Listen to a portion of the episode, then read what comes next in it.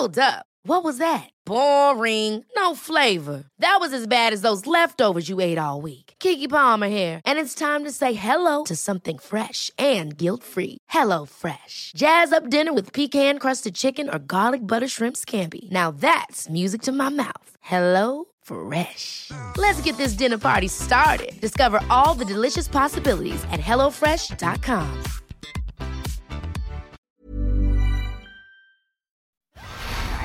Dem der sexuelle Missbrauch von dem Kindern. fehlt von ihr jede zu Spur. lebenslanger Haft verurteilt. ein Mann tot in einem Die Polizei geht von einem Verbrechen aus. Überdosis Crime. Ein Podcast mit Shinoa und Saskia. Triggerwarnungen. Dieser Podcast ist für Hörende unter 18 Jahren nicht geeignet.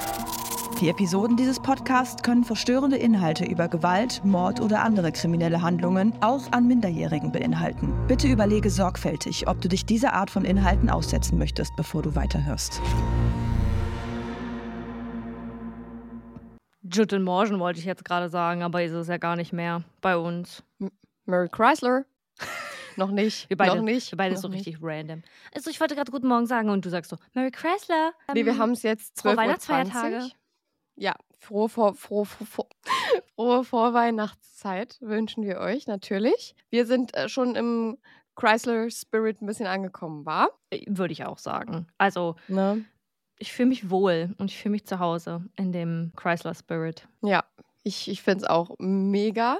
Und ich habe heute einen Fall mitgebracht, der äh, thematisch sich ein bisschen um ja, Weihnachten dreht, beziehungsweise Mhm. auch vor allem an Weihnachten oder vor Weihnachten in der Vorweihnachtszeit geschehen ist.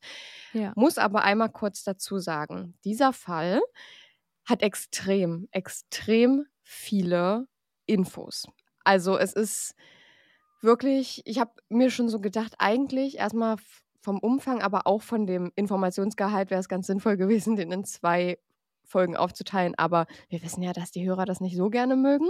Deswegen kriegt Ja. ihr das jetzt alles hier direkt. Und ich muss sogar sagen, dass ich einige Informationen im Nachgespräch ansprechen werde, die jetzt aber nicht ausschlaggebend für den Fall waren, aber trotzdem vielleicht ganz interessant zu wissen sind. Und dann sprechen Saskia und ich danach vielleicht auch nochmal über Motive und so weiter. Und dann würde ich sagen, beginnen wir. Ich war auf jeden Fall extrem invested in diesen Fall. Ich habe mir gefühlt alles dazu angehört, angeguckt, durchgelesen und es hat nicht aufgehört, dieser Schwall an Informationen, sodass ich wirklich selektieren musste, was bringe ich jetzt wirklich in den Text, was ist für den Fall relevant.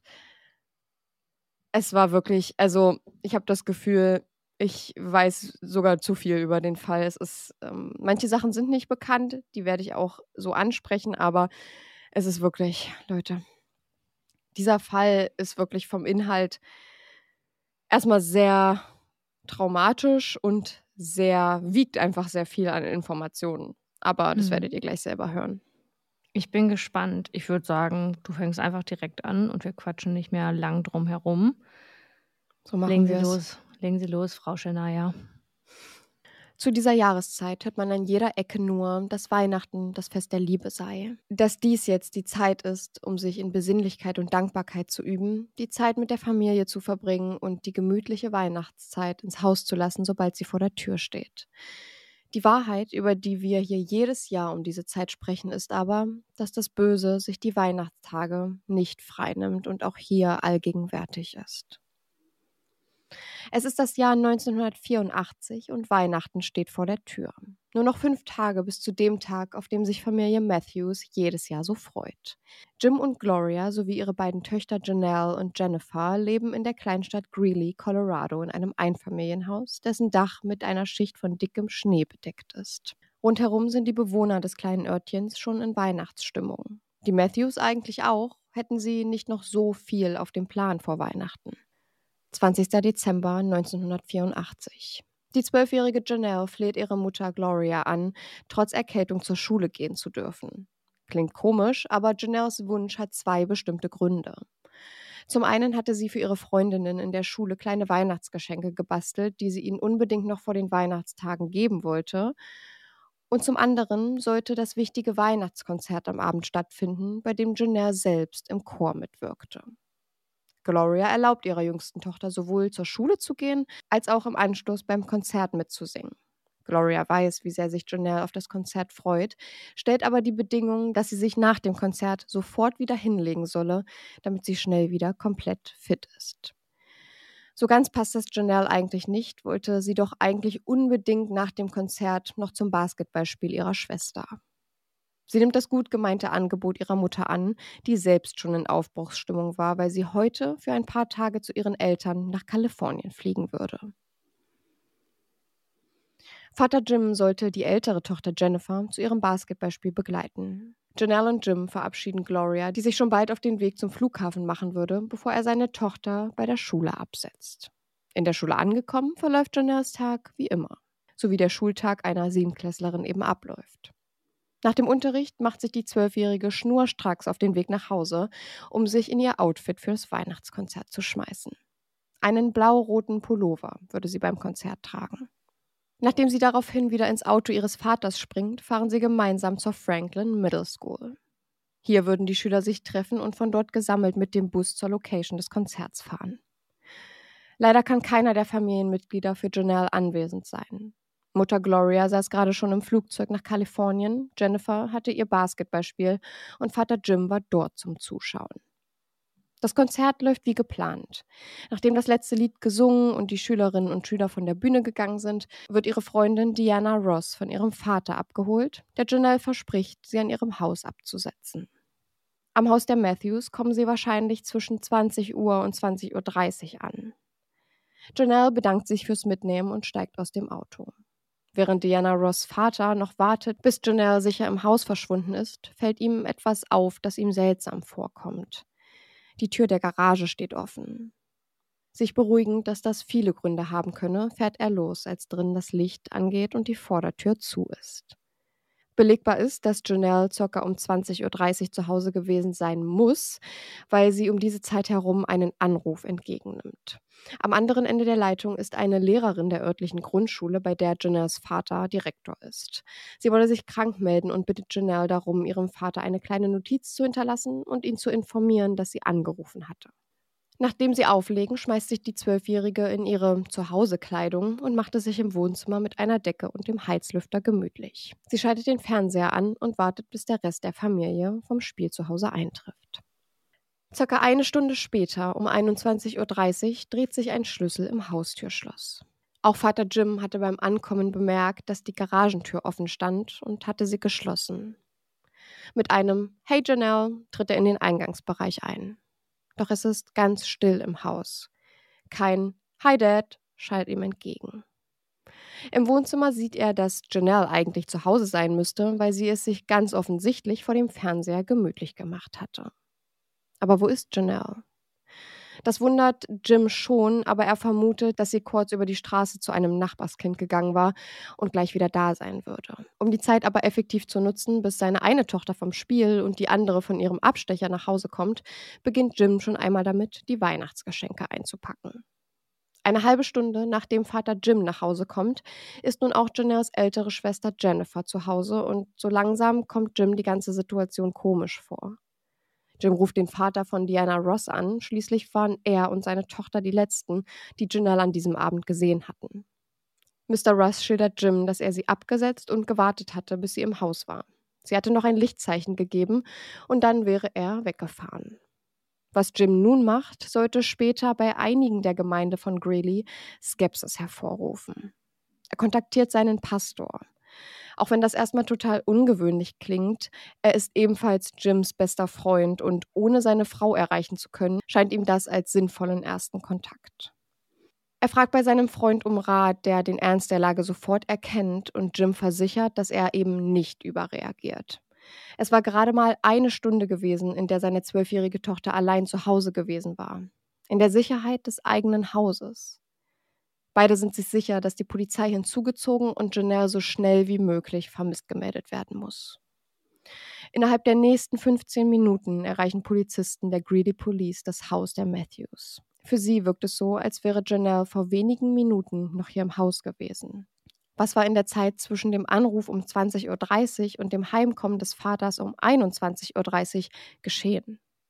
Ist Janelle vielleicht weggelaufen oder hatte jemand gewusst, dass sie in diesem einstündigen Zeitfenster ganz allein im Haus sein würde? Auf der Couch im Wohnzimmer finden die Polizisten Socken bzw. eine Strumpfhose. Die Übersetzung ist da Stockings, also es könnte beides sein, aber ich gehe mal davon aus, dass damit eine Strumpfhose gemeint ist.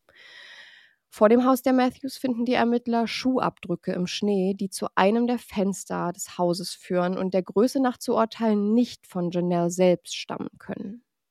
Die Greeley Police entscheidet sich dazu, diese Information vor der Öffentlichkeit aus ermittlungstechnischen Gründen geheim zu halten.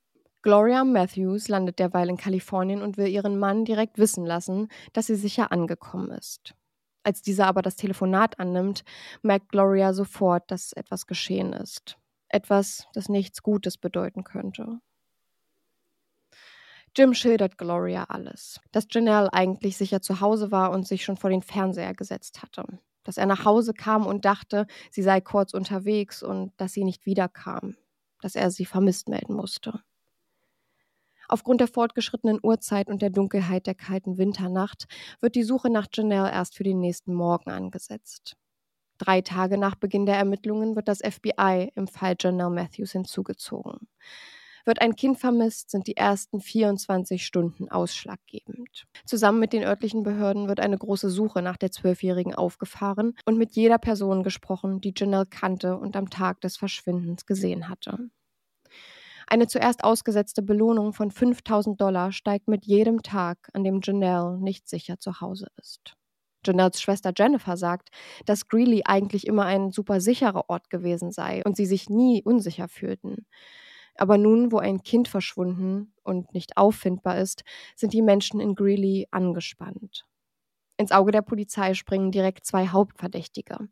Zum einen ist es Jim Matthews, der zunächst rein aus statistischen Gründen genauer überprüft wird, aber auf die Ermittler auch seltsam ruhig und gelassen wirkt. In Europa wird alle zwei Minuten ein Kind als vermisst gemeldet. In der Gesamtzahl sind es in Europa 250.000 Kinder jährlich, 100.000 Kinder darunter allein aus Deutschland, sagt missingchildren.ch. Und da habe ich jetzt mal ein paar Prozentzahlen. Und zwar 57 Prozent betreffen dabei Ausreißerinnen und Ausreißer. 26 Prozent sind elterliche Kindesentführungen, wie jetzt vielleicht hier auch erstmal in diesem Fall irgendwie in Erwägung gezogen wird. 6 Prozent stehen im Zusammenhang mit Migration. 2 Prozent betreffen verirrte oder verletzte Kinder und 8 Prozent sind vermissten Fälle anderer Art. Wichtig ist aber auch zu sagen, dass nur in ganz seltenen Fällen, also 1 Prozent der Fälle, es sich um kriminelle Entführungen handelt. Die zweite verdächtige Person ist Janelles Mutter. Und du fragst dich bestimmt, aber die ist doch gar nicht da. Das stimmt, ich rede nämlich auch gar nicht von Gloria Matthews, sondern von Janelles biologischer Mutter, denn Janelle ist adoptiert. Ach krass. Ihre leibliche Mutter, von der kein Name bekannt ist, bekam Janelle im Alter von 13 Jahren und entschied sich dazu, ihre Tochter zur Adoption freizugeben. Zur gleichen Zeit entschieden sich Jim und Gloria, ihre Türen für ein weiteres Kind zu öffnen. Janelle hatte nie Kontakt zu ihrer Mutter gehabt, hätte diesen aber auch nicht abgelehnt, wenn sich ihre biologische Mutter bei ihr gemeldet hätte. Also sie wusste auch, dass sie adoptiert ist. Für die Polizei erschien es sinnvoll, Janelles biologische Mutter genauso gut unter die Lupe zu nehmen wie Jim Matthews. Was wäre, wenn diese Frau ihre Tochter nun zwölf Jahre später um jeden Preis bei sich haben wolle? Weihnachten 1984 kommt und Janelles Geschenke bleiben verpackt unterm Weihnachtsbaum liegen. Am 9. Februar 1985 ist Janelles 13. Geburtstag, den ihre Familie ohne sie verbringen muss. Immer noch in der Unwissenheit, was am Abend des 20. Dezember, am Abend des Weihnachtskonzerts, auf das sich Janelle schon so freute, geschah. Janelles Fall ist einer der ersten, bei denen auf Milchkartons nach dem vermissten Kind gesucht wurde. An einer Seite des Milchkartons befanden sich Bilder der vermissten Kinder und meist darunter deren wichtigsten äußerlichen Eigenschaften und so generelle Randinformationen. Vermisst seit, Geburtstag, Augenfarbe, Haarfarbe, Gewicht, Größe. Darunter dann eine oder mehrere Telefonnummern, die man kontaktieren kann, wenn man Informationen zum Verbleib der vermissten Kinder hat. Genau wie Jim Matthews wird auch Janelles biologische Mutter von den Ermittlern beschattet. Nach sechs Monaten ohne Auffälligkeiten schließen die Behörden sie als Verdächtige aus. Damit rückt Janelles Adoptivvater noch mehr ins Blickfeld der Ermittler. In der Öffentlichkeit weiß man, dass Jim einen Lügendetektortest durchführen ließ. Die Ergebnisse dessen waren lange nicht für die Öffentlichkeit zugänglich. Heute wissen wir aber, dass Jim Matthews diesen Lügendetektortest nicht bestand. Jim selbst frustriert die ständige Verdächtigung seiner Person und arbeitet hart daran, die ganze Sache nicht persönlich zu nehmen. Er ist ganz offen darüber, dass er versteht, warum sie ihn überprüfen müssen und er sagt, dass er wirklich sehr gerne kooperiert, aber immer mehr hat er das Gefühl, dass sich die Ermittler so sehr auf ihn versteifen, dass sie gar nicht links und rechts schauen. Die Polizei, die nun außer Janelles Vater keine weiteren Verdächtigen hat, sieht 1985 zumindest ein kleines Licht am Ende des Tunnels. Die Ermittler erhalten die Information, dass ein Hund seinem Herrchen ein Stück menschlichen Knochens nach Hause gebracht hat. Ein Stück Schädelknochen mit mittellangem dunklem Haar darauf. Sheriff Andrews von einer anderen lokalen Polizeistation habe diese Information schon seit über zwei Monaten, sie bisher aber zurückgehalten, weil er sich nicht sicher war und keine voreiligen Schlüsse ziehen wollte. Als die Greeley Police dann endlich das Beweisstück erhält, reichen sie diese sofort an die Kollegen vom FBI weiter, die es in der internen Forensik überprüfen lassen.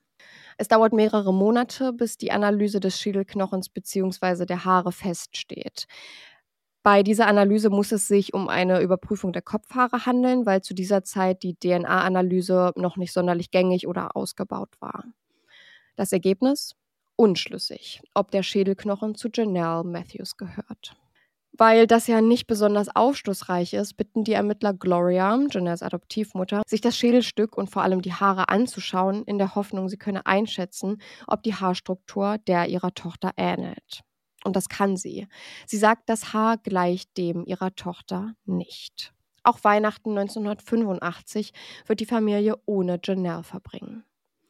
Aus Winter wird Frühling und aus den 80ern werden die 90er ohne weitere Hinweise, was mit Janelle an diesem Abend vor Weihnachten geschehen war. Es ist 1992, das achte Jahr nach ihrem Verschwinden, als die Greeley Police einen Anruf von ihren Kollegen in South Dakota erhält. Sie hatten nämlich einen Mann festgenommen und bei der Hausdurchsuchung seiner Residenz mehrere Zeitungsausschnitte von Artikeln und Bilder von vermissten Kindern gefunden, darunter einen Ausschnitt über Janelle Matthews. Aber dieser Hinweis führt die Ermittler wieder einmal in eine Sackgasse. Der Mann, den sie 800 Kilometer weiter verhaftet hatten, hatte sich zweifellos nicht in der Gegend von Greeley aufgehalten, als Janelle verschwand. Es ist also auszuschließen, dass er ihr Mann ist. Zwei weitere Jahre gehen ins Land. Zwei weitere Weihnachtsfeste ziehen vorbei, bis Gloria und Jim ihre zwölfjährige Tochter 1994 für tot erklären lassen. Das bringt ihnen nur bedingt Frieden. Sie können zwar eine kleine Zeremonie abhalten und haben jetzt einen Ort, den sie besuchen können, aber das Grab, auf dem Janelle Matthews steht, ist leer. 1996, zwei weitere Jahre später, erhalten Gloria und Jim einen Brief von Janelles leiblicher Mutter. Sie schreibt, sie wolle Janelle kennenlernen und Gloria weiß, wäre ihre Tochter heute hier, würde sie das auch wollen. Aber nun bleibt ihr nichts anderes übrig, als Kontakt zur leiblichen Mutter aufzunehmen und ihr zu erzählen, dass Janelle vermisst wird. Dass sie über sechs Monate beschattet wurde, hatte Janelles biologische Mutter nämlich gar nicht bemerkt. Der Fall Janelle Matthews wird zum Cold Case. Er passiert die 30-Jahr-Marke, ohne überhaupt noch einen einzigen Hinweis zu liefern. Auch menschliche Überreste, die 2014 in Greeley gefunden werden, können Janelle nicht zugeordnet werden. 2018 gibt die Greeley Police bekannt, dass sie den Fall der Zwölfjährigen neu aufrollen und versuchen werden, Fortschritte in dem Fall zu machen. Im nächsten Atemzug gibt die Polizei Videomaterial an die Öffentlichkeit. Das Video zeigt Janelle am Abend des Konzerts, gefilmt von einem der dort anwesenden Zuschauer. Im Bildausschnitt ist Janelle die gesamte Zeit im Fokus, also die ganze Zeit zentral im Bild zu sehen. Gut möglich ist es aber auch, dass die Polizei das Video so zuschneiden ließ, damit Janelle bewusst im Fokus ist und das Video eigentlich eine Aufnahme von anderen Eltern ist. Zweifellos sind es aber die Ermittler, die Janelle mit einem Kreis im Video markieren, damit man sicher ausmachen kann, wer sie ist. Weitere Informationen zum Videomaterial wird die Polizei nie geben. Einige wollen auf den Videoaufnahmen sehen, dass Janelle jemandem im Publikum anschaut und eine Grimasse zieht. Könnte das jemand sein, den sie kannte? Wer käme da in Frage, wenn niemand von ihrer Familie vor Ort war? Die Ermittler vermuten nun, dass der Verdächtige jemand aus dem Ort sein müsste, jemand, der wusste, dass Janelles Eltern nicht zu Hause sind. Jemand, der sich Zutritt zum Haus verschaffte, bevor Jim Matthews um 21.30 Uhr nach Hause kam. Im Jahr darauf, 2019, sollte der Tag kommen, der sowohl für Familie Matthews als auch für die Greedy Police Licht ins Dunkle bringen würde. Am 23. Juli 2019 um 16.50 Uhr wird die Polizei zu einer Baustelle gerufen. Der Bagger, der dort zum Einsatz kam, um Rohrleitungen zu verlegen, hatte ein längst begrabenes Geheimnis ans Licht gebracht. Menschliche Überreste. Die Kleidung, die man mit den Überresten fand, war genau die gleiche wie die, die Janelle Matthews 1984 zum Weihnachtskonzert trug, nachdem sie verschwand. Die Zähne der Überreste wiesen eine Zahnspange auf, genau wie Janelle eine trug. Jetzt, 35 Jahre später, ist es der Polizei möglich, die gefundenen Überreste auf DNA zu überprüfen und so die Identität der Überreste sicherstellen zu können. Bei dem Schädelfragment, das 1985 gefunden wurde, von dem zunächst vermutet wurde, dass dies zu Janelle Matthews gehörte, war das noch nicht möglich gewesen. Die DNA der Leiche kann zweifellos belegen, es ist Janelle Matthews. 35 Jahre hatten alle mit Ehrfurcht und Erlösung auf diese Antwort gewartet. Die Rechtsmedizin kann als Todesursache eine Schusswunde am Kopf feststellen. Janelle Matthews war also mit einem Schuss in den Kopf getötet worden. Beim Fundort der Überreste werden keine Patronenfragmente oder Patronenhülsen gefunden, geschweige denn eine Tatwaffe. Nur zwei Monate nach dem Fund der Überreste nennen die Ermittler öffentlich erstmals eine Person of Interest, also eine Person von besonderem polizeilichen Interesse. Eine Person of Interest ist eine Person, von der die Polizei annimmt, dass diese entscheidende Informationen über ein Verbrechen haben könnte. Das kann in diesem Fall ein Zeuge sein oder eine Person, die eine sonstige Beziehung zu einer Straftat hat. Oder eben eine Person, die noch nicht ganz klar als Verdächtiger deklariert werden kann. Der Unterschied zu einem Verdächtigen besteht darin, dass die Polizei nach Auswertung aller Beweise und Informationen annimmt, dass diese Person selbst aktiv an der Tat beteiligt war. Eine Person of Interest kann der Polizei dabei helfen, Verdächtige auszumachen. Im September 2019 gibt die Polizei von Greeley preis, dass es sich bei der Person of Interest um einen Steve Pankey handelt. Er ist in der Politik aktiv und lebte zur Zeit von Jeanettes Verschwinden nur wenige Straßen entfernt von ihrem Haus, 2019 jedoch in Idaho. Eine weitere Verbindung zwischen Panky kann die gemeinsame Kirche sein, in der er selbst vor mehreren Jahren als Jugendpastor gearbeitet hat. Familie Matthews war schon jahrelang dort Mitglied. Über den Weg gelaufen seien sich die beiden Parteien aber nie, geben beide an. Panky hatte sich schon seit Beginn der Ermittlungen in den 80er Jahren immer wieder in die Ermittlungen eingemischt. Als dann die Polizei nach Wiederaufrollen des Falls einen Blick in die Akten und die tausenden Dokumente wirft, wird Panky dort zwar nur zweimal erwähnt, fällt aber trotzdem ins Augenmerk der Ermittler. Er habe mehrmals mitgeteilt, dass er Informationen über den Fall Janelle Matthews habe, diese aber nur preisgeben würde, wenn ihm vor Gericht Immunität gewährt wird. Würde man Immunität benötigen, wenn man sich selbst nicht zu Schulden kommen lassen hat? Denn das beteuert Steve Panky. Er habe Janelle und ihre Familie noch nie in seinem Leben getroffen. Kurz nachdem öffentlich bekannt wird, dass Panky eine Person of Interest ist, stellt er sich selbst in den Fokus der Presse. Er gibt mehrere Interviews, darunter aber eines, in dem er sich ziemlich seltsam verhält. In dem 51-minütigen Interview mit KTVB ist er selbst nämlich zum Zeitpunkt der Einzige, der sich einen Verdächtigen nennt. Für die Polizei war er immer nur eine Person of Interest gewesen, zumindest öffentlich. Wenn er an den 20. Dezember 1984 zurückdenkt, erinnert er sich, dass er an diesem Abend mit seiner jetzigen Ex-Frau und dem gemeinsamen Sohn zu Hause war. Am nächsten Tag war nämlich ein Roadtrip geplant und sein Auto sei komplett vollgepackt gewesen. Er habe schon sehr oft Probleme mit der Polizei gehabt, weswegen es ihn nicht verwunderte, als Verdächtiger zu gelten. Wir wissen ja aber, dass er eigentlich kein Verdächtiger war. Und das stimmt tatsächlich, denn Mr. Steve Pankey ist bei der Polizei kein unbeschriebenes Blatt. Als er in den 1970ern als Jugendpastor gearbeitet hatte, wurde ihm Vergewaltigung an einer jungen Frau vorgeworfen, die nach dem Vorfall die Stadt für immer verließ. Pankey wurde dafür nie zur Rechenschaft gezogen.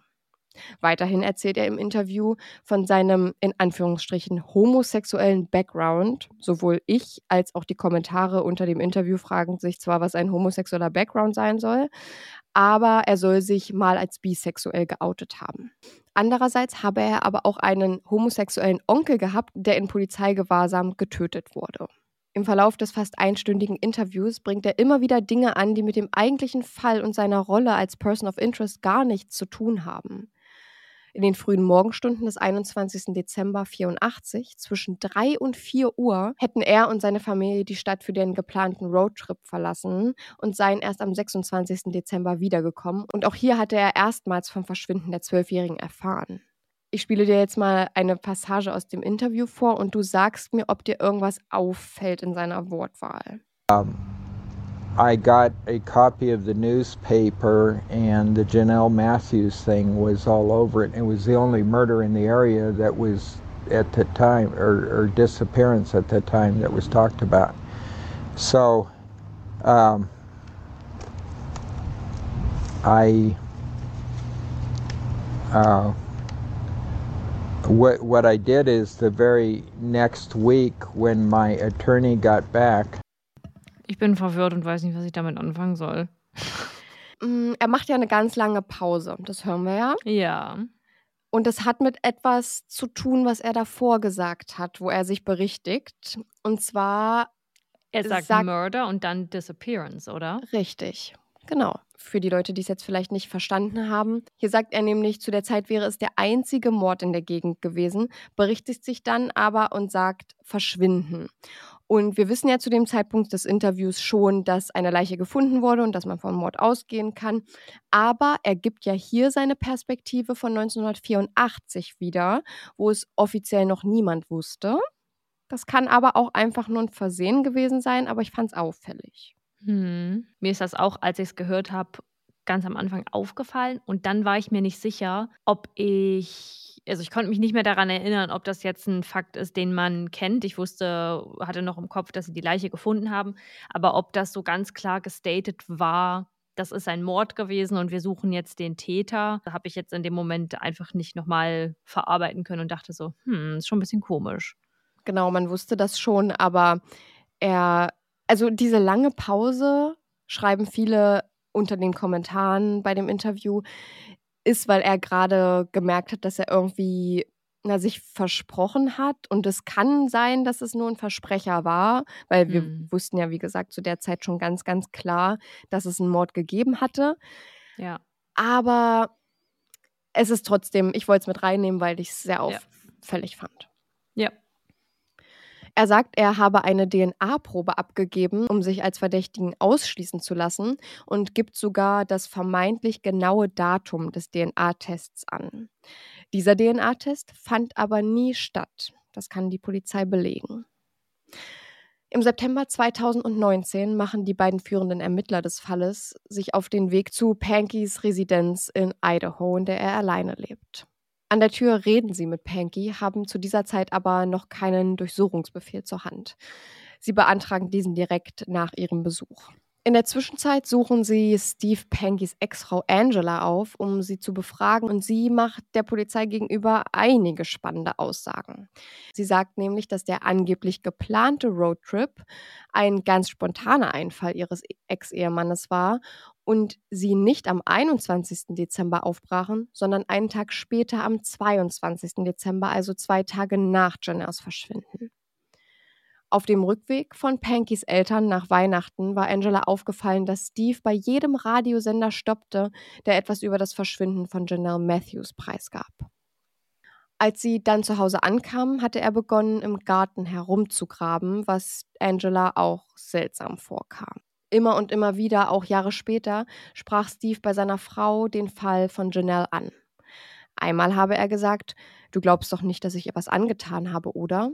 Das könne er nämlich nicht, denn sie würde genauso aussehen wie Angela.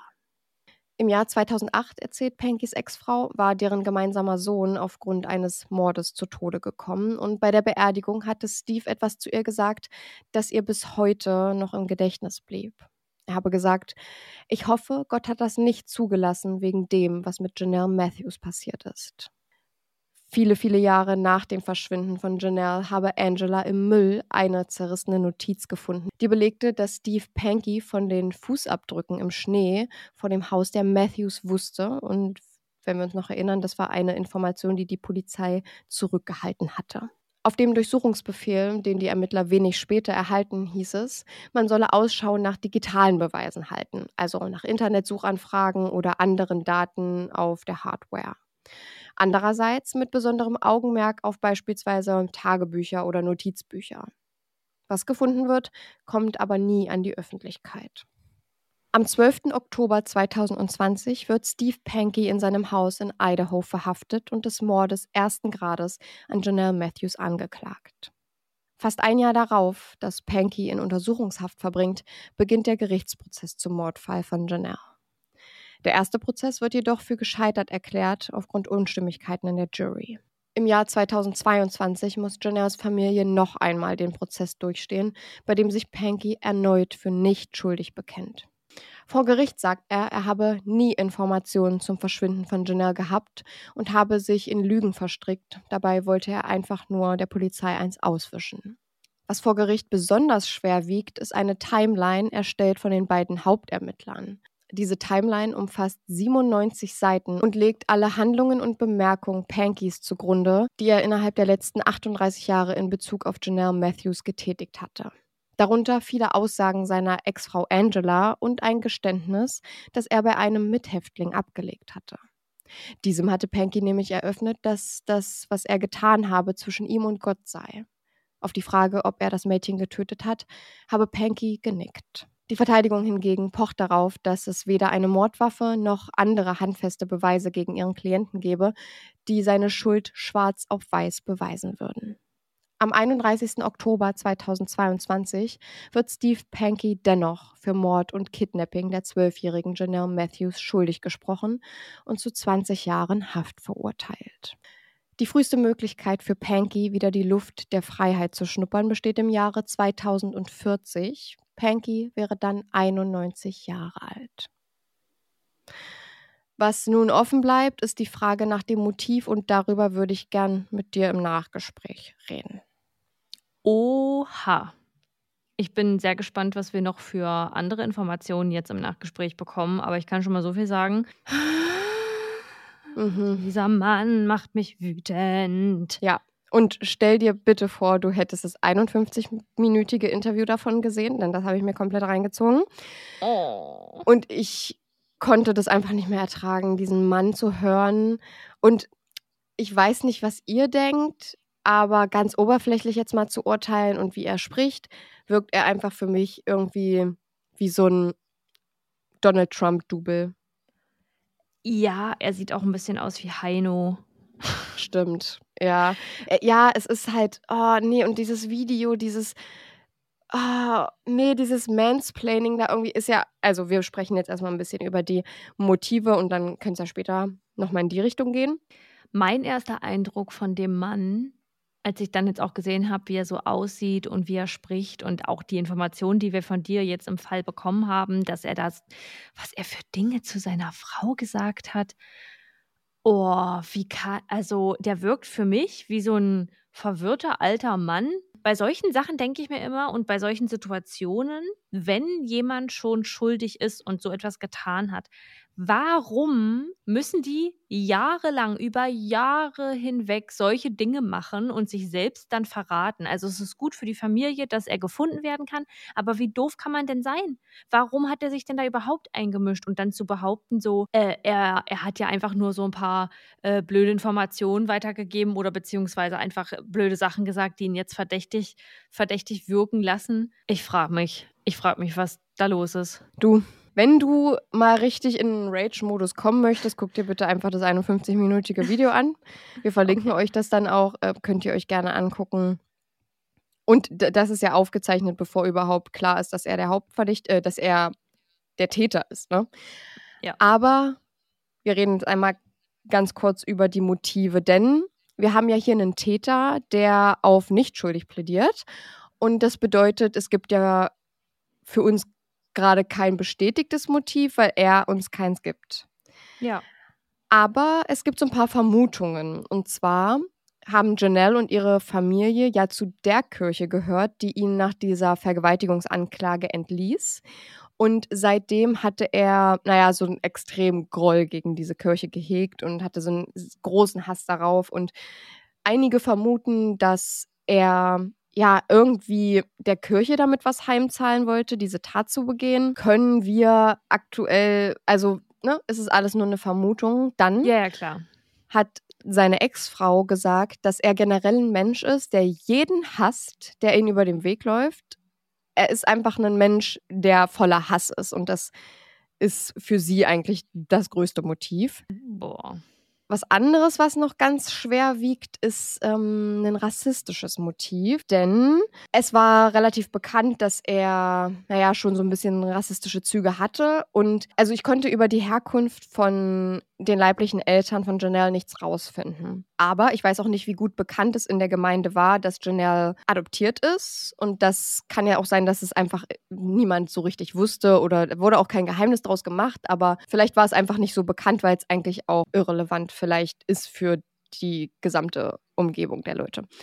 Und Gloria, die Adoptivmutter von Janelle, ist Latina. Und Janelle, würde ich sagen, sieht ihrer Adoptivmutter vom Typ relativ ähnlich. Also sie hat auch dunkle Haare, dunkle Augen. Und es kann gut sein, dass einfach jemand annimmt, dass sie eben halb Latina ist und dieses rassistische Motiv dann halt damit belegt wäre. Aber wir wissen es nicht. Das sind alles, also Mhm. diese drei Motive. Einmal die, das Rächen an der Kirche, dann, dass er einfach generell ein Mensch ist, der jeden hasst und die Herkunft, ja, der oder beziehungsweise das rassistische Motiv. Wir können es nicht wissen und es wäre mal super spannend, auch zu wissen, wie die Tat ablief, weil die kann man nämlich heute nicht mal rekonstruieren. Wir wissen, dass mit Jennas Leiche einmal die Klamotten gefunden wurden, aber auch ihr Mantel, der war auf links gedreht.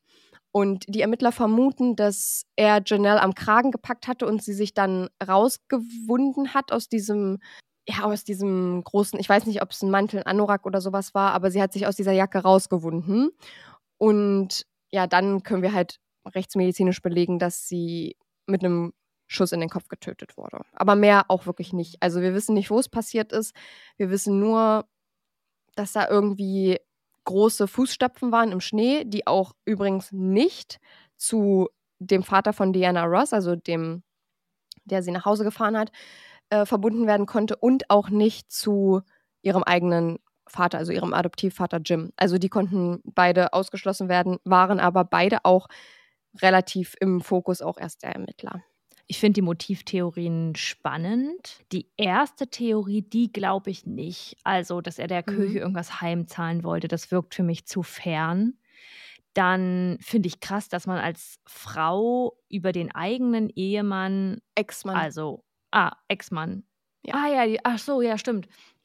Dass man über den eigenen Ex-Mann, mit dem man ja auch irgendwann mal zusammen war, sagt und sagen kann und muss, dass er alle hasst.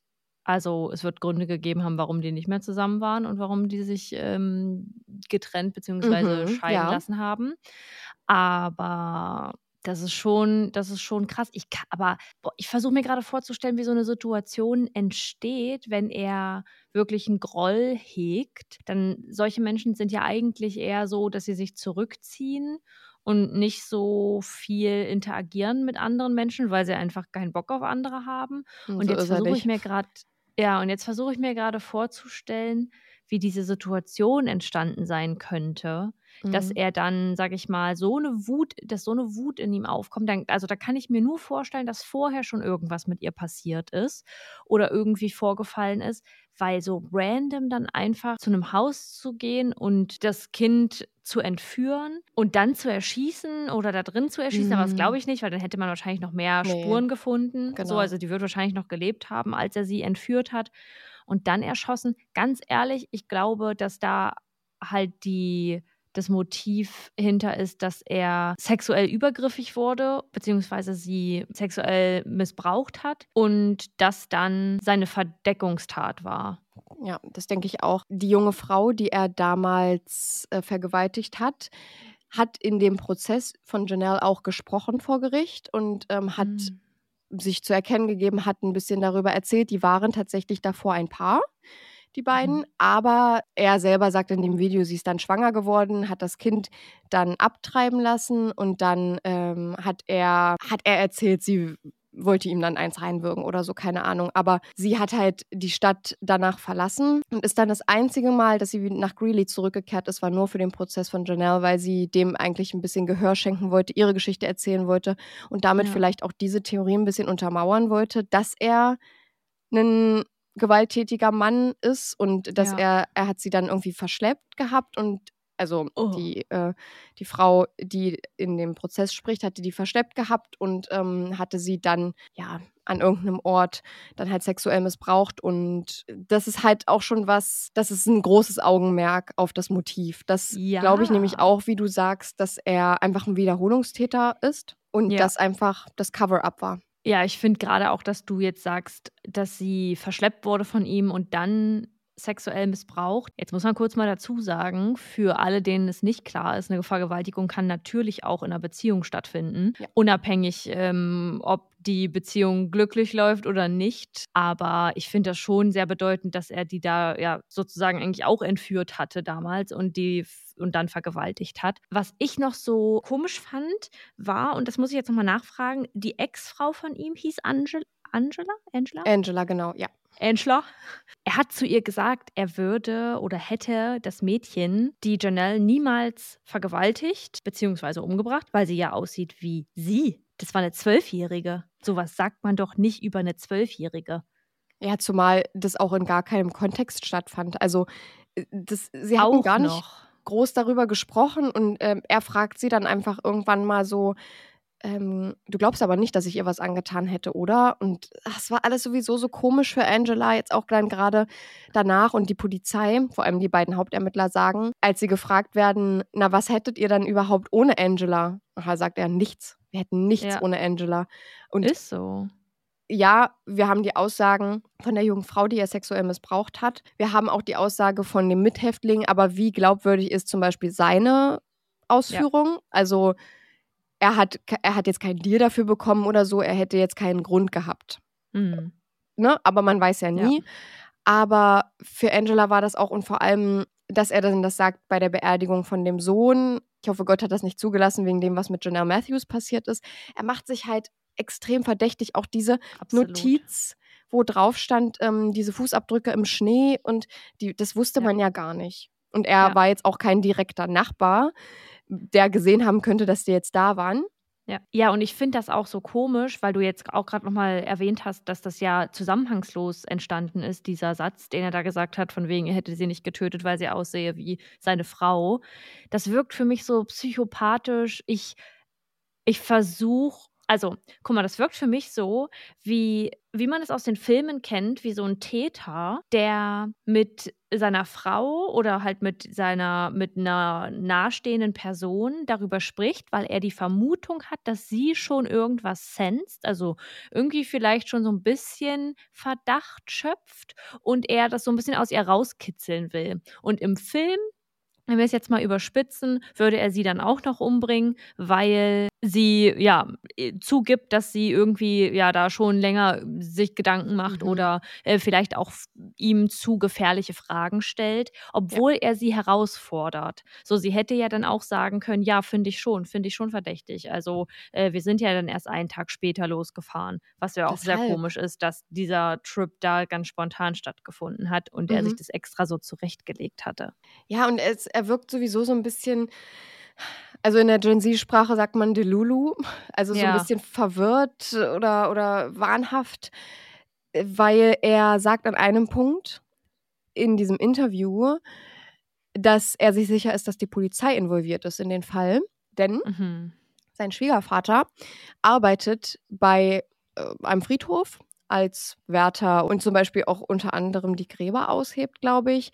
Und er kam an einem Tag wohl zu ihm und habe gesagt, pass auf, gestern kam ein Polizist zu mir und habe gesagt, er müsse einen Körper loswerden.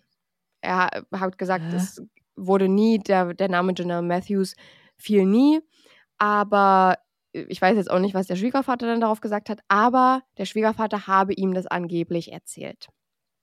Und er sagt, er könne sich das ja gut vorstellen, dass Polizei involviert ist, weil er ja schon immer Probleme damit hat und ähm, er habe ihm das wohl erzählt, weil die Polizei das so aussehen lassen wollte, als wäre das auf seinem Mist gewachsen sozusagen. Mhm. Und das sagt für mich so ein bisschen, dass er wirklich so ein bisschen wahnhaft ist und so ein bisschen komplett durcheinander zu sagen, also der, der Schwiegervater wurde, glaube ich, muss ja irgendwie befragt worden sein daraufhin, äh, konnte ich aber nichts darüber finden und ich finde das alles so seltsam, Ja. dass er das so anspricht und er spricht es wirklich mehrmals an. Er sagt, also schon allein, weiß ich nicht, 20 Minuten des Gesprächs ist einfach nur darüber, seine Probleme mit der Polizei, sein homosexueller Background, von dem keiner weiß, was das auch, auch immer sein soll. oh.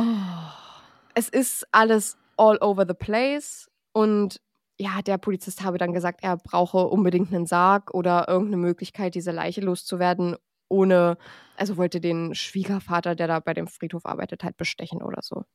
Ganz kurz auch zu dieser, zu dieser Sache mit dem homosexuellen Background. Er versucht ja auch gerade, als er das sagt, mit Hängen und Würgen das in irgendeine andere Richtung zu drücken. Das macht mich richtig wütend. Ich bin da ganz, ihr merkt, dass ich, ich glaube, so so ein bisschen wortkarg bin, weil ich mir so denke, wie kann man A, sowas dann als Ausrede nutzen und B, Ja. so eine dumme Ausrede, so das, das ist das Offensichtlichste, was man tun könnte, um zu versuchen, aus der Schlinge zu kommen, verdächtigt zu werden, ein Mädchen vermutlich vergewaltigt und getötet zu haben.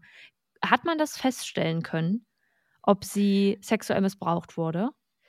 Man hat versucht, andere DNA-Proben an ihren Überresten festzustellen, Ja. hat aber keine gefunden. Also ich weiß auch Okay. nicht, wie gut das nach 35 oder 38 Jahren noch Ja. nachweisbar ist, aber man hat keine gefunden, weshalb man erstmal nicht davon ausgehen kann, dass ein sexueller Übergriff, Ja. was ja auch ähm, jede mögliche Form sein kann. Also es muss ja, Ja. nicht zum ja eigentlichen zur eigentlichen Vergewaltigung kommen, sondern schon alleine eine Belästigung. Es kann ja schon ein Grund sein, dass sie oder es Ja. ist wahrscheinlich ein Grund, weswegen sie dann vor ihm weglaufen würde und er sie festhält. Also es muss ja nicht mal so weit gekommen sein, dass DNA-Spuren hinterlassen wurden, weißt du, wie ich meine? Ja, es muss keine gewaltsame Penetration stattgefunden haben, dass Ja. das eine Vergewaltigung ist, aber gleichzeitig äh, genug, um ihm das Gefühl zu geben, er kommt da nicht mehr raus und er müsste sie jetzt, müsse sie jetzt töten. Genau.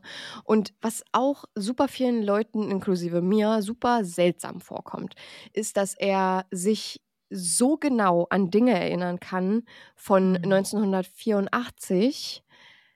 Der ist Auch genaue weird. Ja, genaue Daten. Also ich, ich, ja, wir waren da auch jünger, so bei uns ist das jetzt, kann man nicht so richtig vergleichen, aber ich weiß zum Beispiel, dass ich an einem Weihnachten in meinem Leben bei meiner Tante zu Besuch war, die in einem anderen Bundesland lebt.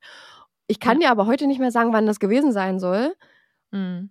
Und ich kann mich, also ich sowieso nicht, weil ich kann mich an viele Sachen sowieso nicht so richtig erinnern immer, aber Ja. weißt du, wie ich meine? Das ist halt schon Ja. seltsam, genaue Daten zu wissen. Und er spielt Ja. so mit den Daten auch rum und nennt die und droppt hier noch ein Datum und da noch ein Datum und das kommt allen irgendwie seltsam vor.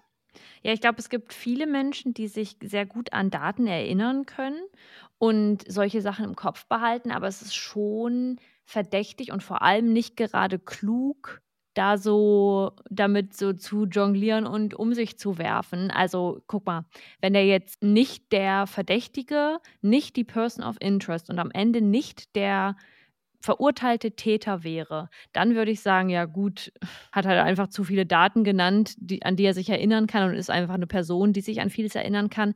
Aber weiß ich jetzt nicht, ob ich das, wenn ich befragt werde, werden würde, mit so vielen Daten um mich schmeiße. Das finde ich komisch. Zumal man ja auch irgendwie in der Allgemeinheit irgendwie weiß, dass Menschen, die zu viele Details preisgeben, oftmals lügen. Stimmt, haben wir ja auch im letzten, ja, im letzten Genau. Fall haben wir da ja auch drüber gesprochen, dass einfach Ja. so eine detailreiche Konstruktion dieser Vorgänge und auch, ja, sag ich mal, Alibis, die sich diese Menschen dann schaffen wollen, mh, dazu führen, dass sie noch verdächtiger wirken, weil sie einfach ja sehr detailreich erzählen und das ganz oft nicht zum, also A, nicht zur Auflösung des Tatgeschehens beiträgt äh, oder des Falls.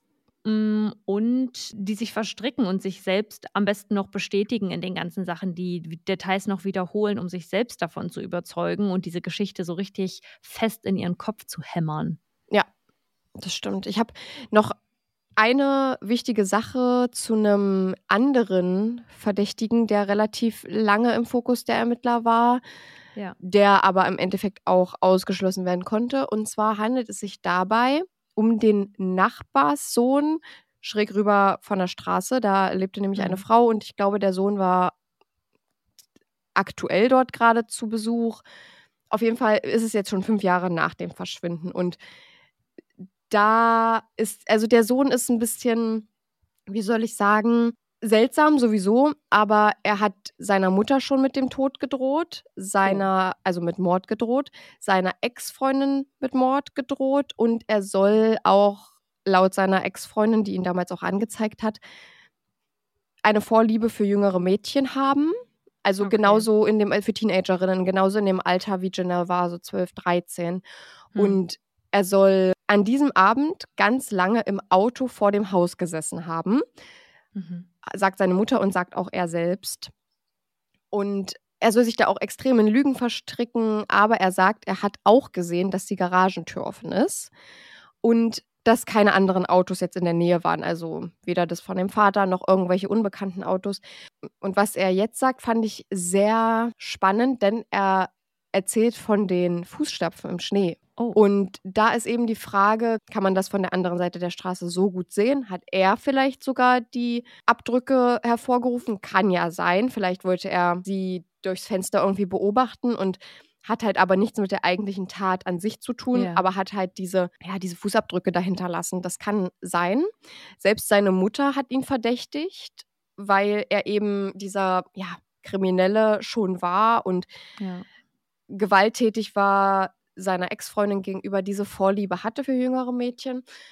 Aber er beteuert auch seine Unschuld und trotzdem alles auf ihn hinweist, können sie ihm einfach nichts nachweisen. Und wie wir heute wissen, war er es auch nicht. Krass. Boah, da hätte ich Ja. jetzt nämlich auch, also das wäre jetzt im gedanklich, hättest du den früher mit eingebracht, auch einer meiner, ja, der eigentlich der Hauptverdächtige für mich gewesen, Genau. weil er diese Information droppt, was wirklich komisch ist. Und ich finde jetzt die Theorie, dass ja sie beobachten und dann aber, ich sag mal, zur falschen Zeit am falschen Ort gewesen zu sein und äh, tatsächlich nichts mit der Tat zu tun zu haben, ist schon, ist schon sinnvoll, aber ist ganz, ganz komisch und also Mhm. schon sehr verdächtig. Ja. Was denkst du dazu, dass es keine handfesten Beweise jetzt gegen den Steve Panky gab? Also, dass es gab ja auch keine Mordwaffe, es gab 38 Ja. Jahre nicht mal eine Leiche. Hm, Hast du da Gedanken dazu, ob du jetzt denkst, okay, es für eine Verurteilung, vor allem für eine Verurteilung von 20 Jahren, wäre es wichtig gewesen, handfeste Beweise zu haben? Oder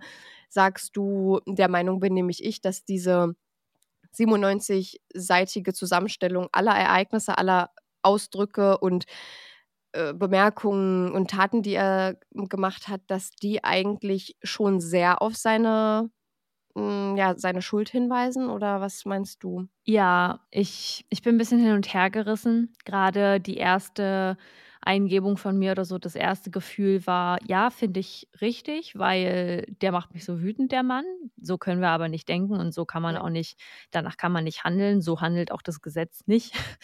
Aber dann im zweiten Moment habe ich so gedacht, naja, es ist schon krass, dass der einfach verurteilt wird, ohne eigentlich wirklich Beweise zu haben. Mhm. Und im dritten Moment kam mir aber wieder der Gedanke des, warum würde sich jemand, der nichts mit dem Fall zu tun hat, so viele Jahre damit beschäftigen? Ja, klar, er wurde da dann auch polizeilich mit reingezogen, aber überhaupt erstmal anzufangen, so viel dazu zu sagen, so viele Aussagen zu geben.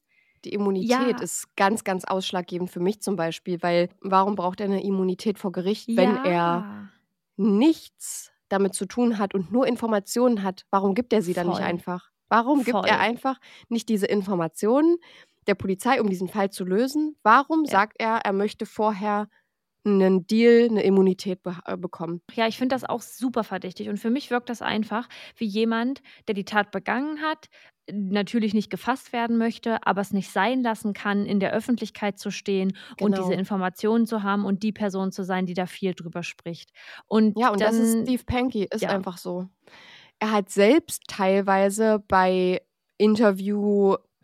Interviewformaten und so weiter angefragt, ob er darüber erzählen kann oder ob er seine Geschichte da preisgeben kann. Ja, Ach, deshalb, Kacke. es war, ah, ich weiß nicht, ob man, also, ah, ich finde Ja, und das auch finde ich einfach, das finde ich einfach verdächtig. Das Ja. finde ich verdächtig und ja, das ist schwierig, aber er hat sich ja selbst auch in die Scheiße geritten. Sorry, wer würde denn Ja. sowas machen, wenn man damit nichts zu tun hat und sich denkt, ich habe keine Lust da reingezogen zu werden. Ich will nicht verdächtigt werden. Und meiner Meinung nach brauchen wir nicht darüber reden, ob er jetzt tatsächlich der Täter ist oder nicht, obwohl man keine Ja. Beweise hat. Aber selbst wenn wir das nicht so genau wüssten, denke ich mir so, also eine Strafe für jemanden, der sich in einem Mordfall oder einem vermissten Fall und dann auch mit Fund einer Leiche bei einem zwölfjährigen Mädchen so in die Öffentlichkeit rückt, der hat es auch verdient, hinter Gittern zu sitzen. Was soll denn so ein Ja, und da Quatsch? sagst du, da sagst du was ganz Wichtiges, weil er ist ganz oft, also wie gesagt, es war nur ein Beispiel Ja. mit äh, der, mit der äh, Sex, mit dem sexuellen Missbrauch der jungen Frau. Er hatte sich noch viele, viele andere Sachen zu Schulden kommen lassen, wo er immer rauskam. Er wurde nicht einmal für Oh, irgendwas ja. verurteilt und ja, es ist halt, ich, ich weiß nicht, das spielt wahrscheinlich da auch extrem mit rein, diese Vorstrafen, die er hat. Ich finde es ja, gerechtfertigt und ich finde es ähm, okay, denn eine Person, die wirklich ihr Leben lang versucht, ähm, dem Gesetz nach zu handeln und sich nicht zu Schulden kommen zu lassen und keine Straftaten zu begehen, die würde sich auch nicht an so einem zu so einem Zeitpunkt so in die Öffentlichkeit stellen. Und wie ich gerade schon gesagt habe, so, also selbst wenn er nicht der Täter war, ja, 20 Jahre sind hart, aber wenn er auch so viel Scheiße schon vorher gemacht hat, dann ist irgendwann mal der Zeitpunkt gekommen, an dem er vielleicht mitbekommen sollte, dass man aus manchen Dingen nicht so schnell rauskommt. Ja, danach haben dann noch äh, die Familienmitglieder gesprochen von Janelle und wir wissen, dass Janelle eine Person war, die sie, sie war, ihre Familienmitglieder be beschreiben sie als sehr sassy, so, mh, Mhm. wie, wie beschreibt man das auf Deutsch? Frech, oder? Ja, so frech, aber so positiv. Also sie war jetzt Ja. nie irgendwie unhöflich oder so, aber sie war Ja. eben so ein bisschen keck und Mhm. hat sich halt nicht so schnell unterbuttern lassen, hat immer das gesagt, was sie gedacht hat. Und als die Eltern gefragt werden, ob sie Steve Panky vergeben können, und das ist ja immer eine Frage, die ganz interessant ist, gerade weil Janelles Familie auch sehr religiös war und wir das ja kennen von einigen anderen Fällen, wo dann Ja. die Angehörigen dem Täter vergeben, aufgrund ihrer religiösen Einstellung, Ja. war ich ganz überrascht, beziehungsweise, nee, das ist, kann man ja nicht pauschalisieren, aber ich finde die Worte sehr bezeichnend, die Gloria, also Janelles Mama hier wählt. How can you forgive evil? Also, wie kann man das Böse vergeben? Und Ja. das ist genau das, was ich auch gefühlt habe. Ja, dem Bösen zu vergeben, ist, glaube ich, eine, eine Herausforderung, die man da sein ganzes Leben lang vielleicht auch dann mit dem Gedanken spielt, das irgendwann machen zu können, um den eigenen Frieden zu finden. Aber ich glaube, so oft wie es gesagt wird, dass man Menschen vergeben sollte, finde ich trotzdem, dass es wichtig ist, seine eigene Grenze aufzutun. Und du musst Menschen nicht unbedingt vergeben, um weiterleben zu können oder um, um in deinen Frieden wiederzufinden und an das Gute in anderen Menschen zu glauben. Manche Menschen können und wollen das eben nicht und ähm, das muss auch richtig, richtig sein und ja, einfach akzeptiert werden. Richtig. Ja, ich habe jetzt zum Fall weiter keine Informationen. Ich werde euch auch ein paar Ausschnitte aus dem Interview posten, so Ausschnitte, die mich irgendwie besonders mit dem Kopf haben schütteln lassen oder einfach seltsame Aussagen, Aussagen, über die wir ja auch gesprochen haben. Ja. Und werde euch da einfach mal ein bisschen was zusammenstellen. Gleichzeitig werde ich aber auch das ganze Interview einmal wahrscheinlich in unserer Insta-Story dann verlinken. Ja. Genau, und dann würde ich den Fall an dieser Stelle abschließen. Wenn ihr dazu noch mehr sehen wollt, wie Chenor auch schon gesagt hat, Bilder, aber auch Videos, dann folgt uns gerne bei überdosis.crime.podcast. Mit UE. Da posten wir euch natürlich ein paar Fotos dazu. Und ihr kennt sie vielleicht schon, vielleicht auch noch nicht, unsere Reels, unsere Crime to Goes, in denen wir euch manchmal auch Videoszenen noch zeigen oder äh, irgendwelche irgendwelche Audiospuren. Also schaut da gerne mal vorbei. Wir würden uns riesig über einen Follow freuen, über ein paar Likes auf unseren Beiträgen und natürlich auch über fünf Sterne bei Spotify oder auch bei Apple Podcasts oder jeder anderen Podcast-Streaming-Plattform, bei der ihr bewerten könnt. Und während sich Chenor da ihr Ladekabel an ihren Laptop klemmt, falls ihr unsere Folgen ein bisschen früher hören wollt als alle anderen und vor allem ohne Werbeunterbrechung, schaut mal bei unserem Überdosis Crime Plus vorbei. Das ist unser kleiner Safe Space. Da haben wir einen Link in der Episodenbeschreibung und damit könnt ihr uns unterstützen, den Podcast vorantreiben, unsere neuen Projekte, die wir für 2024 geplant haben tatkräftig unterstützen. Ihr seid ein sehr großer Teil. Ihr seid eigentlich alles, was es ausmacht, würde ich mal sagen. Ohne euch gäbe es den Podcast nicht. Und wir würden uns riesig freuen, wenn ihr da vorbeiguckt und vielleicht ähm, eines der beiden Abonnementmodelle abschließt, um die Folgen werbefrei oder sogar früher als alle anderen zu bekommen. Und äh, ich höre jetzt auf zu quatschen, denn was machen wir jetzt schon nur? Äh, wir äh, rocken jetzt einmal noch kurz unsere Kategorien durch. Und es sind ja. ja zwei, wie ihr wisst. Das ist neuerdings sind zwei. Neuerdings sind zwei, aber neuerdings wir. Neuerdings sind zwei. Wir halten uns kurz. Probieren wir, ne? Nö. Okay. Hast du, hast du einen Favorit? Ja, ich nehme jetzt einfach genau das, was vor meiner Nase steht. Das habe ich dir eben gerade, als unser Intro mm, lief, ja. eben gerade schon mal in die Kamera gehalten. Und das ist aus meinem Adventskalender, den ich von einer bekannten Bloggerin habe. Äh, den, ich, den ich sehr, sehr gern mag, den Adventskalender. Es waren sehr coole Türchen drin. Aber der Favorit sind Superstreusel. Mm. Ich habe gerade das erste Mal genau sagst das du Streusel oder, oder, sagst du Streusel? Streusel? Oh, ich glaube, es ist ganz abhängig von meiner Laune. Okay. Ich wollte gerade sagen, die sehen halt so besonders aus. Und ich habe gerade das erste Mal das Gefühl, ihr müsst wissen, mein Internet ist fürchterlich gerade. Momentan geht es gar oh, nicht. Ja. Und ich habe meine Kamera ausgestellt und ich kann schon ja die Streusel gerade gar nicht richtig zeigen oder gar ja, nicht zeigen. Nicht. Deswegen ist es gerade das erste Mal so, dass ich das Gefühl habe, es tatsächlich jemandem zu beschreiben, der es nicht sieht. Oh ja, das ist gut. Deswegen ähm, beschreibe ich euch ganz kurz einmal, wie es aussieht. Also es sind Streusel für Kekse, für Plätzchen, für Kuchen, für sonst was. Aber die sind so ultra bunt. Da sind so rosa Sterne drin, so kleines Konfetti. Ich habe gesehen, weil ich solche, solche crazy Streusel hier so cool finde und es mag, damit meine Plätzchen zu verzehren im, zu Weihnachten, dass die noch andere coole Streusel haben. Äh, ich nenne jetzt einmal kurz den Namen. Werbung ist das jetzt an dieser Stelle. Die Firma heißt Superstreusel. Äh, es gibt aber auch von Picker zum Beispiel sehr schöne. Die sind, glaube ich, sogar ein bisschen günstiger und die haben auch echt coole Sorten. Also man kann, glaube ich, ganz modern und schön seine Plätzchen verzieren, wenn man das möchte und ein bisschen einen auf die Kacke hauen. Und ich will ja eigentlich nächsten Montag eine kleine, eine kleine Weihnachts- Bäckerei-Runde äh, hier machen, aber alle Menschen äh, aus, meinen, aus meiner Umgebung, die ich ja habe, die ich eingeladen habe, können nicht. Also werde ich hier wohl alleine Kekse backen. Oh, Maus. Nee, pass mal auf. Äh, komm, wir machen das so wir haben ja eigentlich noch was zu machen. Vielleicht passt es ja zeitlich. Vielleicht, oder ja, wir verschieben das, wenn ich ähm, wegen einer wichtigen Sache, die vielleicht dieses Jahr noch stattfindet, äh, zu dir komme. Ne? Da, da schauen wir mal, ob das äh, zeitlich hinhaut und dann machen wir einfach Plätzchen, wenn das niemand anders mit mir machen will. oh, musst du mit mir Vorlieb nehmen. Naja. äh. Was ist denn dein Favorit? Mein Favorit ist äh, gestern aktuell gewesen wieder. Wir haben jetzt nämlich einmal die Woche einen Bowl-Tag. Der ist dann immer Bowl. Oh, und ich will nur einmal kurz beschreiben, was, wie unsere Bowl so aussieht, weil wir es immer die gleiche. Weil wir sind Ganz langweilig. kurz, bevor du beschreibst, was du eigentlich, was ihr für eine Bowl ist, dachte ich kurz, ihr geht jetzt immer bowlen. uh, vielleicht sollte man das auch einmal in der Woche einführen. Das wäre vielleicht ganz cool. Also, ich mache eine Bowl inspired by HelloFresh, kann ich einfach so sagen. Ich bin Fan geblieben, cool. nachdem wir es ausprobiert ja. haben. Ganz, ganz ehrlich, Leute, wir werden gerade nicht bezahlt dafür, dass ich das hier sage. Äh, ich bin einfach aus dem Herzen Fan. Und Ja.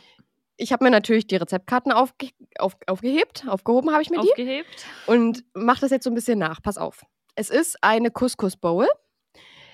Äh, Du Oh. kochst den Couscous auf, beziehungsweise lässt ihn gehen mit ein bisschen Tomatenmark im Wasser und mit äh, Gemüsebrühe im Wasser. Mhm. Und dann lässt du den gehen, dann schmeckt der super mega lecker. Dann toppe ich den immer mit Joghurtdressing, das kaufe ich einfach fertig. Ähm, Toppe ich Mhm. den erstmal so. Dann mache ich mir in meinem Backofen Zucchini mit Öl und ein bisschen Oh. Gewürzen drauf und so, so Backzucchini, also geschnitten in Mhm. feine Scheiben. Jetzt nicht allzu fein, Ja. vielleicht einen halben Zentimeter, einen Zentimeter breit. So, dann werden die Mhm. erstmal schön, ne, da so gebacken. Ja. Ja. Und dann kommen die da oben drauf. In eine Ecke kommt noch ein bisschen Salat. Und für meinen Freund mache ich immer noch zwei Spiegeleier oben drauf. Mhm. Und eigentlich das originale Rezept war dann noch mit Granatapfelkern. Oh, Leute. Oh, das war, war Oh. wirklich dolle, dolle lecker. Und dann kommt noch mal ein bisschen Joghurtsoße drüber. Und that's it. Das ist mega einfach, wenige Zutaten und einfach nur saulecker. Klingt sehr lecker. Wusstest du, dass es Granatapfelkerne mittlerweile eingefroren gibt? Nee, ich wusste, dass es die schon ausge, äh, ausgeschält gibt quasi, aber Ja. nee, das wusste ich nicht. Aber die sind trotzdem immer so Ja. teuer. Das stimmt, aber ich glaube, da sind echt relativ viele drin ähm, von Werbung an dieser Stelle, unbeauftragt und unbezahlt Edeka. Ah. Cool. Also falls man, weil ich finde diesen süßen Flair mit da drin, der so ganz leicht säuerlich ist, ist schon geil. Das ist super aber die geil. Bowl, die klingt auch einfach mega gut. Kann ich nur bin So, empfehlen. ich bin auch so ein Bowl-Fan. Mhm, weil es halt irgendwie so was Leichtes ist, was aber, also so, so leicht im Sinne von, man fühlt sich danach nicht so Ja. überfressen und so schwer und so, bläh, sondern es ist einfach Ja, angenehm. Aber ja, wir machen immer Taco Bowl, das kann ich auch sehr empfehlen. Ja, da, das. Die hat dann so, ähm, da macht man so Tortilla-Chips noch gebröselt Oh, drüber ja, das und, hört sich gut an. und und Guacamole. Reis und Oh, hör ja, und wir machen dann immer so, einen, so ein fixes Chili, was dann da an die Seite mit, mit dran kommt und so eine Sriracha-Mayo. Ah, nee, das mag ich nicht so. Oh, ist so Aber lecker. das hört sich, hört sich sau, sau gut an. Unsere zweite Kategorie ist ja TikTok-Bubble der Woche, weil ne, man kennt das ja, dass man in so einer TikTok-Bubble feststeckt und immer wieder Videos davon angezeigt bekommt. Und da ja. gucken wir jetzt einfach mal kurz. Ich weiß nicht, hast du schon einen? Nee, nee, du musst auch noch mal gucken, oder? Let me look, was ich so. Ich war wirklich lange nicht mehr auf TikTok unterwegs, so, so Exzessiv. äh, Also ja, exzessiv. Ich bin, ich bin nicht so drin versunken. Bin ich sehr stolz drauf. Ja, kann man auch sein, definitiv. Also ich kann erstmal direkt sagen, ohne dass das überhaupt einen speziellen Grund hat, ist mein TikTok auch momentan irgendwie voll mit Hochzeitscontent. Und ich kann euch ehrlich gesagt nicht. Ich gucke mir sowas gerne an, Echt? aber das steht jetzt bei mir in der nächsten Zeit erstmal Ja. absolut nicht auf dem Plan. Ich weiß nicht, warum das da immer hinkommt, aber ich finde das cool, weil irgendwie äh, werden so neue Hochzeitstraditionen irgendwie ins Leben gerufen und das finde ich irgendwie cool, aber trotzdem irgendwie noch ein paar alte beizubehalten Mhm. und traditionell. Ich mag das irgendwie, aber das ist nicht mein, meine TikTok-Bubble der Woche. Ich habe nämlich eine, soll ich direkt anfangen oder? ja, ja, Okay, fang du Meine. TikTok-Bubble der Woche ist Dinge, die mein Leben verbessert haben. Da sind meistens, ähm, eigentlich Oh. waren es bei mir immer nur Frauen, die von einem Greenscreen quasi, in, ja, da ist, der Greenscreen ist einfach eine Notiz auf dem Handy, wo steht, nummeriert quasi, was für Dinge oder Verhaltensweisen das Leben der jeweiligen Person verbessert haben. Und ich erkenne mich in sehr, sehr vielen wieder Wow. weil es manchmal einfach kleine Sachen sind. Und äh, ich habe auch schon mal überlegt, Voll. ob ich ähm, sowas mal zusammenfassen soll, weil ich gucke es mir sehr gerne an, um einfach nochmal zu sehen, was kann ich noch verändern, Ja. um mein Leben noch mehr zu verbessern. Weil, also Ja. bei mir ist eine Sache auf jeden Fall, die ich erstmal direkt nennen kann, ist, ich habe jetzt angefangen, vor ein, zwei Monaten meine Nägel zu Hause selber zu machen und nicht mehr ins Nagelstudio zu rennen. Und ich finde es viel, viel besser, Mhm. ich habe nicht mehr so rausgewachsene Nägel und ich fühle mich einfach cleaner. Ach, weiß ich nicht, irgendwie fühle ich mich damit besser und es sieht irgendwie auch erwachsener aus, die Ja. irgendwie ja schön gepflegt zu machen und nicht immer eine Verlängerung dran zu machen und hast du nicht gesehen. Ja, das ist meine Ja. TikTok-Bubble der Woche. Finde ich gut, finde ich sehr inspirierend und mag ich. Ja. Ich liebe sowas auch, mir das bei anderen anzugucken. Man kann sich nämlich immer so ein Voll. bisschen inspirieren lassen, sich selbst vielleicht auch mal reflektieren. Und ich finde so, also nicht auf toxisch einfach diese Selbstverbesserung, sondern einfach so dieses, was kann ich in meinen Alltag einbauen, was mir hilft, was vielleicht ähm, so kleine Sachen über den Tag verteilt sind. Also zum Beispiel könnte ich jetzt da direkt auf meine Liste schreiben, dass ich angefangen habe, Kaffee zu trinken. Und damit meine ich nicht, dass ich jetzt irgendwie ultra viel Energie habe, sondern mir geht es um den, Genuss, dieses ja. Ritual des Kaffees machen und das, ja, und dass mir das irgendwie wirklich meinen Morgen Ja. rettet. Ich habe angefangen, wenn ich mal wirklich drüber nachdenke, habe ich erst so richtig eine Routine entwickeln können, als ich angefangen habe, Kaffee oder? zu trinken, weil ich mich darauf Same. freue, morgens Ich freue mich immer Kaffee abends schon darauf, morgens Ich weiß, Kaffee zu trinken. ja, ja, ich freue mich richtig. Ja, und nach, nachmittags denke ich manchmal so, also mittlerweile haben wir jetzt auch einen koffeinfreien Kaffee äh, oder Bohnen, koffeinfreie Bohnen. Deswegen kann ich das auch am Nachmittag machen. Aber ich freue mich einfach so sehr, morgens in die Küche zu kommen, mir ein bisschen Frühstück zu machen und nebenher meinen Kaffee und mich hinzusetzen und den Ab- erstmal zu schlürfen. Das ist einfach so ein Ist geiles es? Gefühl. Aber wir müssen auch ganz klar dazu sagen, dass wir beide auch richtig geile Kaffeemaschinen haben. Wir haben ja beide eine Siebträger. Und äh, auch vorher war das schon so, sowohl bei dir als auch bei mir. Aber jetzt dadurch, dass der Kaffee einfach so eine hohe Qualität hat, noch viel mehr, oder? Ja. Ja, das stimmt. Also ich, ich habe ja vorher schon Bohnen getrunken, selbst, ge, selbst gemahlene Bohnen aus, aus dem Espresso-Kocher. Vorher habe ich ja gar keinen Kaffee getrunken oder gar keinen Kaffee mehr getrunken. Früher war das mal anders, da habe ich sogar Filterkaffee geschlürft. Ähm, und dann habe ich angefangen, Espresso aus dem Espresso-Kocher, aus, aus der Bialetti zu trinken. Und der hat auch schon mega gut geschmeckt. Also der Unterschied, der war jetzt Ja. schon da aber ist jetzt nicht so krass wie zum Beispiel von, ich glaube, von, von Filterkaffee zum French Beispiel Press auf eine so, ja. Siebträgermaschine. Genau, oder French Press auf, auf Siebträger. Ist Voll. halt schon ein ganz anderer Kaffee. Aber still, also ich muss dir zustimmen, seitdem wir jetzt auch die Siebträger haben, ist es einfach noch, noch toller. Ja. Aber ja, ich muss sagen, so das, das hat mir so viel gegeben, dass ich äh, morgens mich da einfach so sehr drauf freue, am Wochenende dann oft eben auch entkoffeiniert, weil ich das Koffein nicht brauche. Aber trotzdem einfach so dieses Ritual zu haben. Ja, finde ich auch schön. So, meine TikTok-Bubble. Da muss ich jetzt was dazu sagen, weil ich glaube, das wird sich die nächsten Wochen auch so ziehen. Passe auf, bei mir ist das eigentlich so, dass ich gar keine richtigen TikTok-Bubbles habe auf, meinem, auf meiner For You-Page. Also es ist nicht so, als würde ich jetzt über mehrere Tage reingehen und mir dann denken, ah, das ist meine Echt? Oh, ich habe das TikTok-Bubble. immer. Ich verstehe. Das also ganz, ganz selten. Und das war, glaube ich, das erste Mal, als ich die Mhm. Dackel genannt Ja. habe. Da habe ich das, da hatte ich das wirklich. Aber was mir passiert, wenn ich dann mal auf TikTok bin, weil ich konsumiere das ein bisschen so wie YouTube. Also, dass ich, wenn ich Langeweile habe, warte. Der Griff zum Handy ist bei mir immer direkt erstmal zu Instagram, um vielleicht selbst eine Story hochzuladen oder um zu gucken, was bei Überdosis Crime eigentlich so geht. Da nochmal kurz ein Shoutout. Folgt uns ja gerne, überdosis.crime.podcast. Ich habe Ja, auch nicht so Podcast schlimm. gesagt. Gibt es Podcast aber heißt nicht so ein, weil dann findet ihr uns nicht. Ähm, äh, ja, genau. Und dass ich dann aber erstmal auf Instagram bin und wenn ich aber Bock auf Unterhaltung habe und wirklich mal so versinken will in meinem Telefon, dann gehe ich auf TikTok.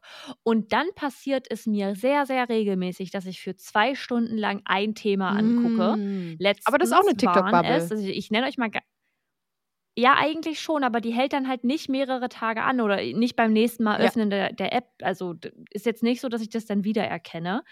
Aber okay, heute nenne ich mein TikTok Hole. Bei mir ist keine Bubble, bei mir ist ein TikTok Mhm, Hole, ja. in Ja, das ich auch gut. gefallen bin.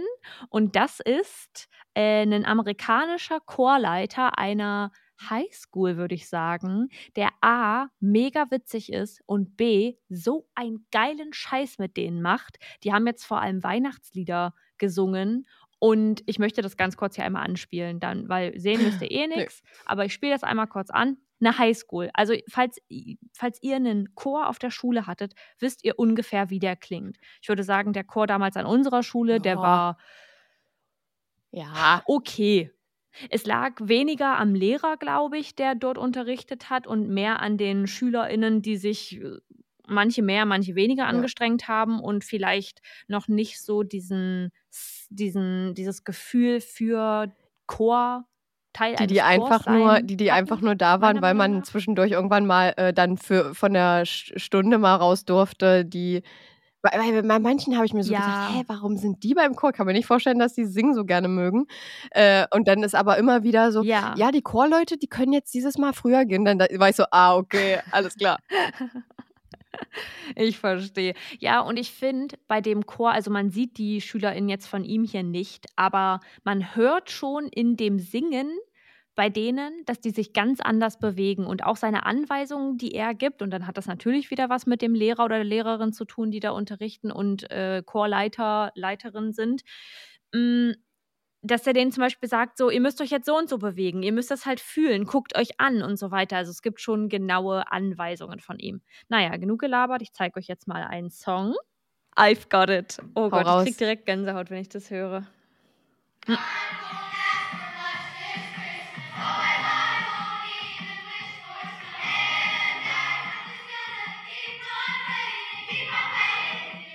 Die Energy.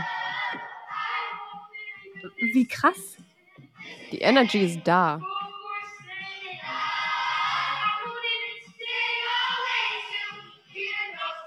Geil. Ja, und er geht halt auch so richtig krass mit. Ich schick dir das mal, kannst du dir nochmal angucken. Er, er geht auch so richtig krass mit und, und vibet da mit Ich lieb denen das, wenn- Oh, sowas hätte ich mir, sowas hätte ich mir so sehr gewünscht. Obwohl d- ey. der eine Musiklehrer, den wir hatten, der war auch ähnlich drauf, oder? Also, Ja, aber das meine ich mit so ein bisschen am Puls der Zeit bleiben und halt das machen, worauf auch die SchülerInnen Bock haben. Weil ja, das waren schon coole Songs, aber ich hätte mir halt, ich hätte es mir ein Mhm. bisschen poppiger Ja, gewünscht, um ehrlich zu sein, weil das ist auch das, worin dann eigentlich alle aufgehen. Selbst die Leute, die jetzt sagen, Ever catch yourself eating the same flavorless dinner three days in a row? Dreaming of something better? Well, HelloFresh is your guilt free dream come true, baby. It's me, Kiki Palmer. Let's wake up those taste buds with hot, juicy pecan crusted chicken or garlic butter shrimp scampi. Mm. Hello Fresh. Stop dreaming of all the delicious possibilities and dig in at HelloFresh.com. Let's get this dinner party started.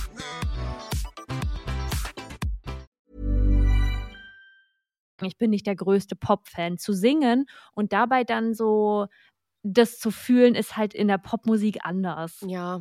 Ja, auf jeden Fall hat sich sehr, sehr gut und anders angehört, als man es kennt, glaube ich. Aber cool, vielleicht kannst du, ähm, Ja. weiß ich nicht, wir teilen ja eigentlich unsere TikTok-Bubbles nicht, nee, aber ihr wisst es jetzt. Sag, also sag einmal kurz den Namen. Mr. Davis Mr. Davis. Guckt mal bei Mr. Davis vorbei. Der hat ganz viel Mr. Davis, also M Mr. Cool. Davis. Nee, finde ich gut.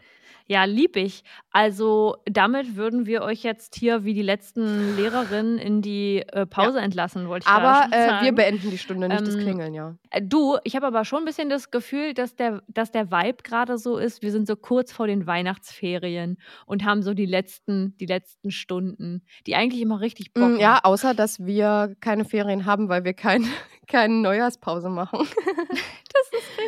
Das ist richtig. Leute, wir sind über Weihnachten, über Neujahr bis in 2024 für euch da. Jetzt fühle ich mich gerade wie eine Radiomoderatorin. Und ich würde sagen, wir haben genug gequatscht. Wir freuen uns auf nächste Woche, auf ein neues Sons of Crime von Chenor. Chenor freut sich Mhm. bitte auch mit. uh. Und, und dann würde ich sagen, passt auf euch auf, habt's fein und mit Chenors abschließenden Worten. Seid immer nett zu anderen, das ist mega wichtig. Jetzt testen wir sie noch einmal. See you later, Alligator. After a while, Crocodile. Tschüss. Tschüss, Leute. Outro. Oh, ey, siehst du, ich hätte vergessen. Ey, du bist eine Bombe. Überdosis Crime.